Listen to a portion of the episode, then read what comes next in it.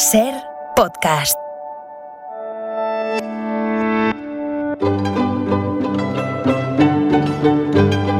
En la ventana acontece, que no es poco, un relato personal de la historia con Nieves con Costrina, cadena Ser.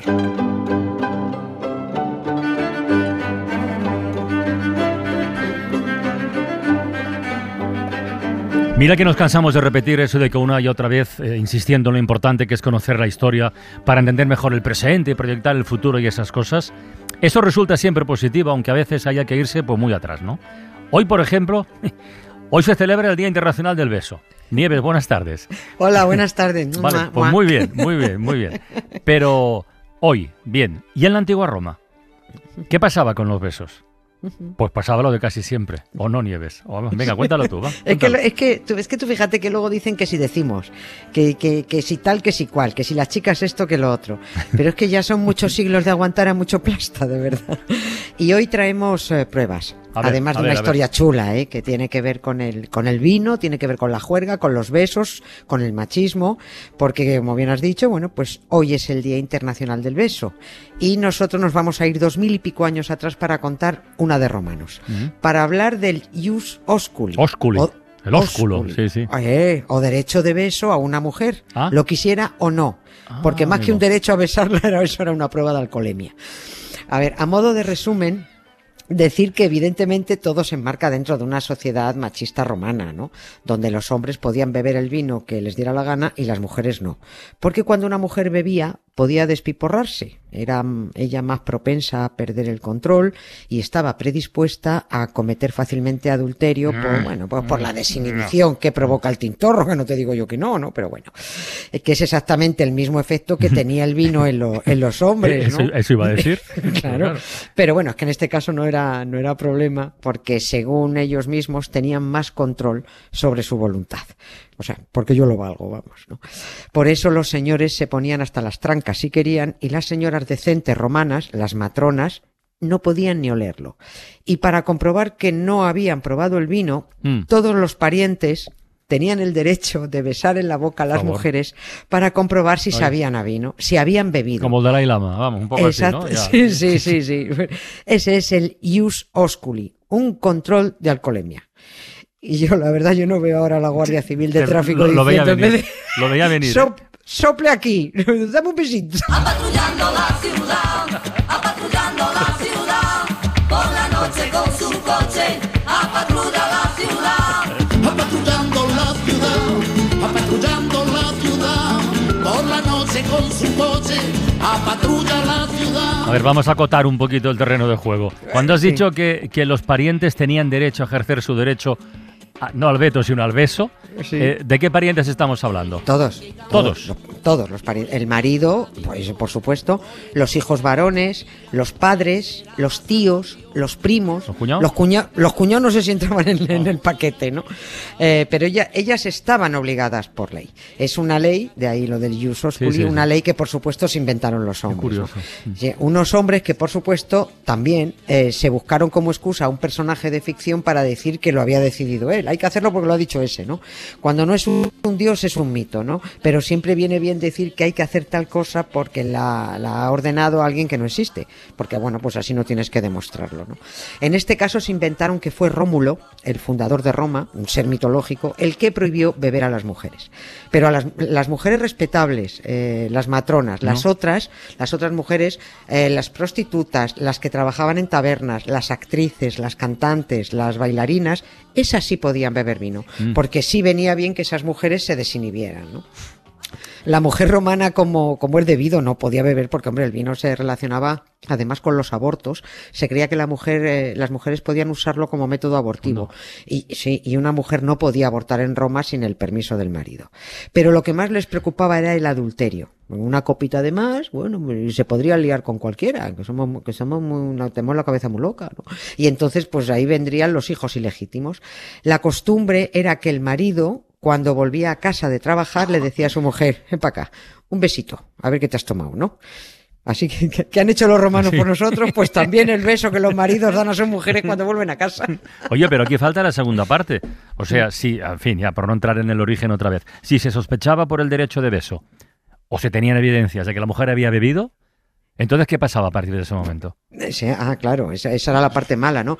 Pues por lo general llamaban a otro guardia civil para asegurarse, ¿no? Bésala tú a ver si también te sabe el aliento a vino, ¿no? Que, que, otro hombre ejerciera su derecho a ósculo, bueno, pues podía servir para confirmar la sospecha o para descartar. Porque también podría venir alguien y decirle al marido, oye, Tolai, que el que ha bebido eres tú, no ella, ¿no? Pues por eso te sabe a vino, ¿no? Pero si la prueba de alcoholemia daba positiva, eh, libre albedrío para el castigo. El marido podía repudiar o podía divorciarse, incluso aunque no hubiera bebido. ¿eh? Si un ciudadano romano pillaba a su mujer con las llaves de la bodega en la mano, también podía repudiarla o divorciarse. No puedo creer. Pe sí. Pero esto, esto es en el mejor de los casos, porque el castigo lo elegía el marido, desde encerrarla en un cuarto hasta asesinarla si quería, ¿no? Hay casos de mujeres muertas a palos tras un derecho a beso que ha dado, que ha dado positivo y hay mujeres muertas de hambre y sed eh, que fueron encerradas, ¿no? Todo ello se, se, hacía sin juicio público. Pero es que en ausencia del marido también podían tomar esa decisión los parientes. O sea que algún caso se habrá dado, que no lo sé, que el marido volviera de algún viaje y se encontrara con que era viudo, ¿no? Pero qué chao, pues nada, que se tomó un gin tonic en tu ausencia, ¿no? Eso ha pasado. Para no exagerar la historia, aunque todo esto que hemos contado está ahí, es cierto, se conocen casos de asesinatos a palos o por inanición, pero no era lo habitual. Un poco talibanes en la antigua Roma, ¿eh? Claro, era, era, era, eso era, digamos, en las medidas más estrafalarias o más extravagantes. Lo normal era que el castigo fuera, bueno, pues encerrarlas un rato.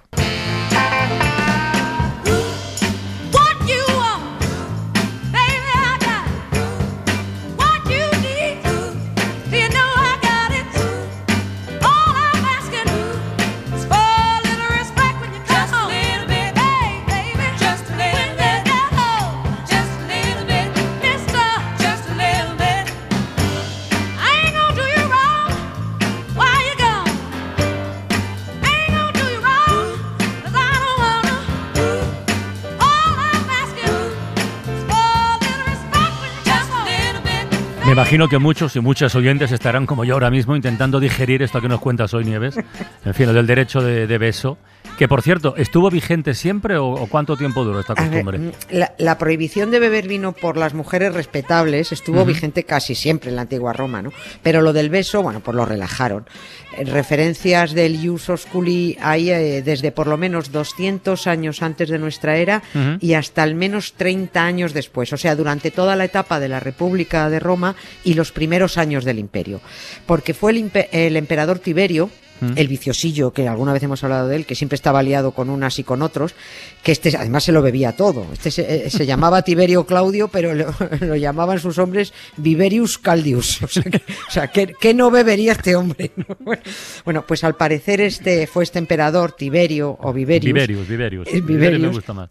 Sí, el que intentó acabar con el derecho de beso por una cuestión social más que moral, ¿no? Por salud. Porque resulta que tanto beso con tanto pariente trajo una epidemia de herpes labial. Esto no es ninguna broma. Entonces, mm, parece que sí, parece que es que se prohibió. Dijeron, bueno, dejad de besaros todos sin ganas, ¿no? Que se limitara el derecho de beso no significa que ya estuviera bien visto que las mujeres bebieran, ¿no? Pero poco a poco se fue admitiendo porque el vino para los romanos era alimento, era un símbolo de distinción, era el rey de las fiestas, o sea, tenía implicaciones religiosas y, y sociales. Bueno, es que yo, en fin, me estoy acordando, estamos todos hartos de, de oír hablar de, de, los banquetes romanos, bueno, y verlos en el cine, y ahí todo el mundo bebía, mujeres incluidas. Sí, sí, sí, ahí se ponía hasta arriba, hasta las cejas, ¿no? Es que por, eh, el vino era el aglutinador de la convivencia. Y de hecho, lo de reunirse a cenar con vino, uh -huh. por supuesto, lo llamaban convivium, ¿no? Los griegos a esto lo llamaban simposium, que, que, era un festín, era beber y comer en común, todos uh -huh. juntos, ¿no? Que yo hay otra cosa que no entiendo, no sé por qué ahora a reunirse para trabajar lo llaman simposio. O sea, se supone que, que había que reunirse para comer y beber, no para no. trabajar. Esto es una perversión del lenguaje. Total, vamos a un total, simposio, dice, total, nos vamos de banquete, vamos comida, a currar. Comida de trabajo. Sí. Comida de trabajo, Exacto, ¿qué coño sí, es esto, no? Pues una perversión del lenguaje. Lo del vino y los romanos es bueno, al margen ya de esto del Ius Osculi, eh, esto era, tremendo, ¿no? Además de, muchísima variedad, también había un complejo protocolo para, elegir los vinos y para consumirlos. Eh, por ejemplo, cuando a uno, a, uno lo invitaban a una cena romana de categoría, convenía ir mentalizado de que el anfitrión no se iba a cortar a la hora de marcar las diferencias entre los invitados, ¿no? Con el vino. Plinio el joven contó que en un banquete al que asistió se sirvieron tres clases de vino. Una clase era para el anfitrión y los invitados principales.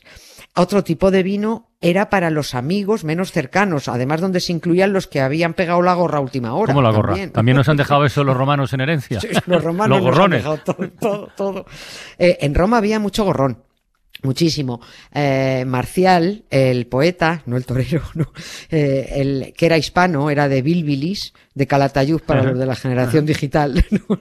Bueno, pues Marcial describía muy bien las habilidades del gorrón para hacerse el encontradizo en el foro o en las termas cuando se sabía que alguien estaba organizando un banquete, ¿no? Por ejemplo, decía, pero Marcus, vaya tipazo, y se lo veía en las termas, por ejemplo, vaya tipazo que se te está quedando.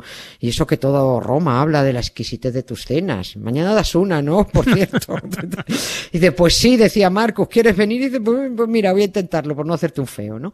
Bueno, pues a estos que se apuntaban y a los conocidos, no amigos, se les daba otro tipo de vino. Pero has dicho dos, tres clases, falta una. Claro, porque es que había otra clase de vino en las cenas que se destinaba a los libertos, que eran los antiguos esclavos. Ya eran hombres libres, pero no se les trataba igual Hombre. y se les daba un vino de inferior calidad. Esto es como si ahora invitas a una cena a alguien a tu casa, a uno le das reserva, a otros crianza y al otro tinto con casera. ¿No? De verdad. Pues es que siempre ha habido, siempre ha habido clases, es verdad, ¿no? es verdad, eso es verdad. Pues, pues, pues, eh, pues a algunos se le daba, se le da tinto de, de verano y ya está, ¿no? Y eso de los libertos, los esclavos liberados también tiene mucha guasa, ¿no? Porque algunos eran muy ricos, pero eran nuevos ricos y muy horteras, eran muy ostentosos para superar lo de sus antiguos amos, ¿no? El mismo Marcial de antes describió cómo actuaba un liberto llamado Zoilo en los banquetes que organizaba y, lo que hacía él tumbado en su triclinium, ¿no? Y lo describe así Marcial. Cuando tiene calor, una concubina tendida a su espalda le sopla un fresco aire con un abanico verde y un esclavo joven le espanta las moscas con una vara de mirto. Una masajista recorre su cuerpo con ágil arte y extiende su mano experta por todos sus miembros. Un eunuco reconoce la señal de sus dedos cuando chasquea y, encargado de controlar su mimada orina, dirige el pene borracho de su dueño mientras él bebe. Por favor. No era vago el tal. Zoilo ni nada, se levantaba ni para ir al baño. sale de mí una agüita amarilla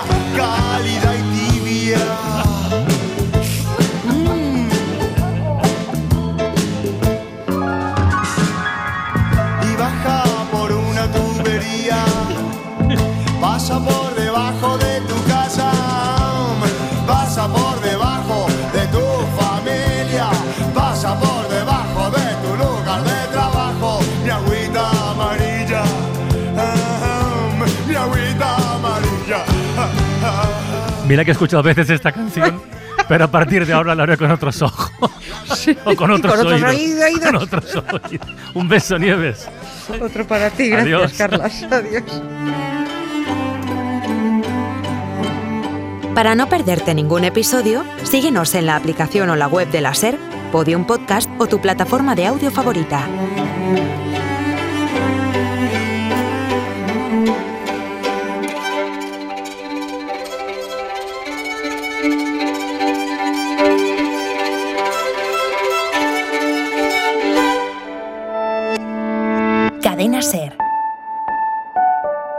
La radio.